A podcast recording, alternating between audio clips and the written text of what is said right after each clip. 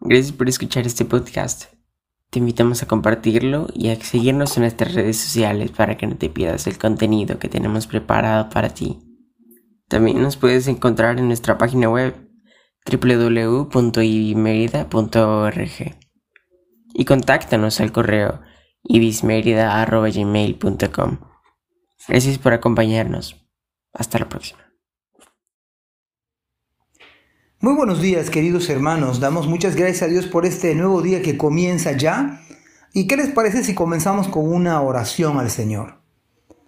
Padre, gracias te damos porque tú has dado vida, nos has bendecido, nos has sustentado, nos has cuidado, Padre. Has hecho también que disfrutemos, Señor, de un sueño reparador, de un nuevo amanecer, ese es solo porque tú eres bueno, Señor. No pudiera ser que hubiéramos despertado hoy, o podría haber pasado de que hubiéramos sido polvo y ceniza, Señor, y tú seguirías siendo bueno y misericordioso. Por favor, muéstranos en tu palabra lo que has de mostrarnos el día de hoy. En el nombre de Jesús. Amén. Miren, quiero compartirles Proverbios capítulo número 6 del versículo número 1 al versículo número 5 este, me parece que va a ser de mucha utilidad. Para algunos va a ser preventivo, para algunos va a ser necesario y para algunos va a ser quizás algo que pudiera salvarles. Dice la Biblia así, por lo cual pongamos atención. Hijo mío, si has salido fiador por tu prójimo, si has dado promesa a un extraño, si te has enredado con las palabras de tu boca, si con las palabras de tu boca has sido atrapado. Haz esto ahora, hijo mío, y líbrate, ya que has caído en la mano de tu prójimo. Ve, humíllate e importuna a tu prójimo. No des sueño a tus ojos, ni adormecimiento a tus párpados. Líbrate como la gacela de la mano del cazador y como la ave de la mano del que caza. Me parece que deberíamos comenzar orando nuevamente diciéndole, Señor, líbrame de toda deuda, del llamado fiado hace algunos años, quizás de las famosas tarjetas de crédito o de los préstamos fáciles de los bancos esa es una manera de parafrasear en el día de hoy este, esta nueva cultura de la deuda. Me parece que la deuda tiene implicaciones no recomendables. Por supuesto que tiene que ver, que ver con, un, con mi prójimo. Es más, el problema es que la deuda pone en juego y entredicho las palabras de los hombres pone en juego y entredicho el honor de una persona, la lealtad, su reputación, el compromiso importantísimo y, la responsabilidad cuando no se cumple con las deudas. La Biblia dice que es un enredo de ver. Parece ser que en el día de hoy hay una adicción con los créditos pero me parece que la indicación es muy puntual. Paga los pendientes, los préstamos. Ese dinero no es tuyo. Eso equivale a un robo. Eso es robar. Si usted pide prestado y no paga, usted y yo estaríamos robando porque no es dinero de usted. Usted está obligado a devolver cada centavo de lo que le dieron cada centavo.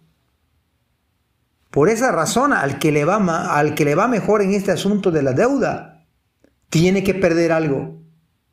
Pierde más dinero, pierde la reputación, como dije hace un rato, pierde hasta el sueño. Y parece que la Biblia asocia el orgullo con las deudas. Quizás el motivo de una deuda es porque uno quiere tener lo que no puede costear. Parece ser que el texto bíblico habla de que la deuda tiene que ver con el orgullo. O queremos vivir en un estatus social más alto de la realidad. Y entonces uno agarra lo que los bancos ofertan como una llamada, usted dice que sí, ya usted tiene 30, 60, 100, que usted va a terminar pagando tres, cuando, tres veces más, cuando menos algo que parecía tan fácil. El otro detalle con la deuda es que la Biblia llama a no dilatar el compromiso. Usted debe hacer hasta lo imposible Usted debe pagar lo que debe. Las deudas, escúchelo bien, puede producir incluso un infarto al miocardio. Le puede dar hasta un infarto. Y no estoy exagerando. Puede usted caer en un divorcio por las deudas. Puede usted ser demandado penalmente Puede usted acabar en la cárcel. Es más, el dinero no es de usted. Recuerdo hace algunos años, menos de 10 años, 6, cuando mucho, conocí a una persona que hacía muchos negocios y pedía por adelantado dinero y pedía préstamos de dinero. ¿Y sabe cuál era su característica? Lo sorprendente que este joven era bastante hábil para hacer negocios. No, no tendría por qué defraudar. No tendría por qué no dar lo que le habían dado, ya sea eh, eh, en un préstamo. No, no, ni siquiera tendría que pedir prestado. Pero el dinero fácil, el agarrar pronto el recurso, la falta de honestidad, la falta de pagar las deudas que no son suyas, terminó dramáticamente con la vida de este hombre. Ya había caído en la cárcel una, dos veces por lo mismo, por fraude, por no pagar las deudas. ¿Sabe cómo terminó dejando una joven esposa y guapa, hijos? ¿Sabe cómo terminó? Abalaceado en su auto. Y estoy hablando de aquí de algo local. ¿Por qué razón? porque este hombre no pudo librarse o no quiso librarse como la gacela de la mano del cazador. No quiso librarse como el ave de la mano del que caza. Por algo el texto dice, no des sueño a tus ojos. Hermano, esfuércese usted en el nombre del Señor. Limítese. No gaste más de lo que no tiene. No agarre los préstamos de las tarjetas de crédito. Es más, a algunos les convendría no tener tarjetas de crédito. Les convendría sabiamente. Salomón con eso comienza. Si has salido fiador por tu prójimo, si has dado promesa a un extraño, y termina diciendo, líbrate, líbrate, es un enredo. ¿Cuánto bien haríamos, mis queridos hermanos, atendiendo a lo que dice la Biblia? Y algunos ni siquiera pueden ofrendar. Y algunos no solamente no pagan sus deudas, de alguna manera están robándole a Dios sus diezmos, sus ofrendas, porque no tienen ni siquiera y se presentan delante del Señor con las manos vacías. Pero es porque tanta deuda, tanta deuda, tanto fiado. Y eso, hermanos, la Biblia dice, no debáis nada a nadie sino amar al prójimo. ¿Quiere usted dormir en paz? ¿Quiere usted no tener un infarto al corazón? ¿No apresurar su divorcio?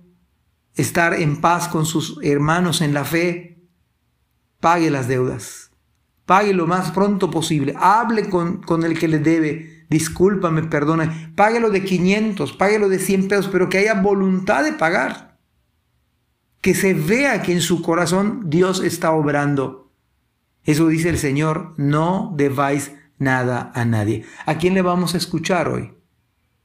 ¿A las ejecutivas de los bancos que nos ofertan grandes cantidades quizás? ¿Al préstamo fácil que no tiene nada de fácil, sino es todo lo contrario? Mis queridos hermanos, anhelo en mi corazón que ustedes y yo durmamos en paz y acostarnos en paz sin deberle nada a nadie. Dios les bendiga. Bienvenidos al podcast de la Iglesia Bautista Israel. Acompáñanos en nuestra nueva serie de devocionales en donde el pastor Orlando Collie hablará de diversos temas del día a día, basados en diversos textos de la Biblia.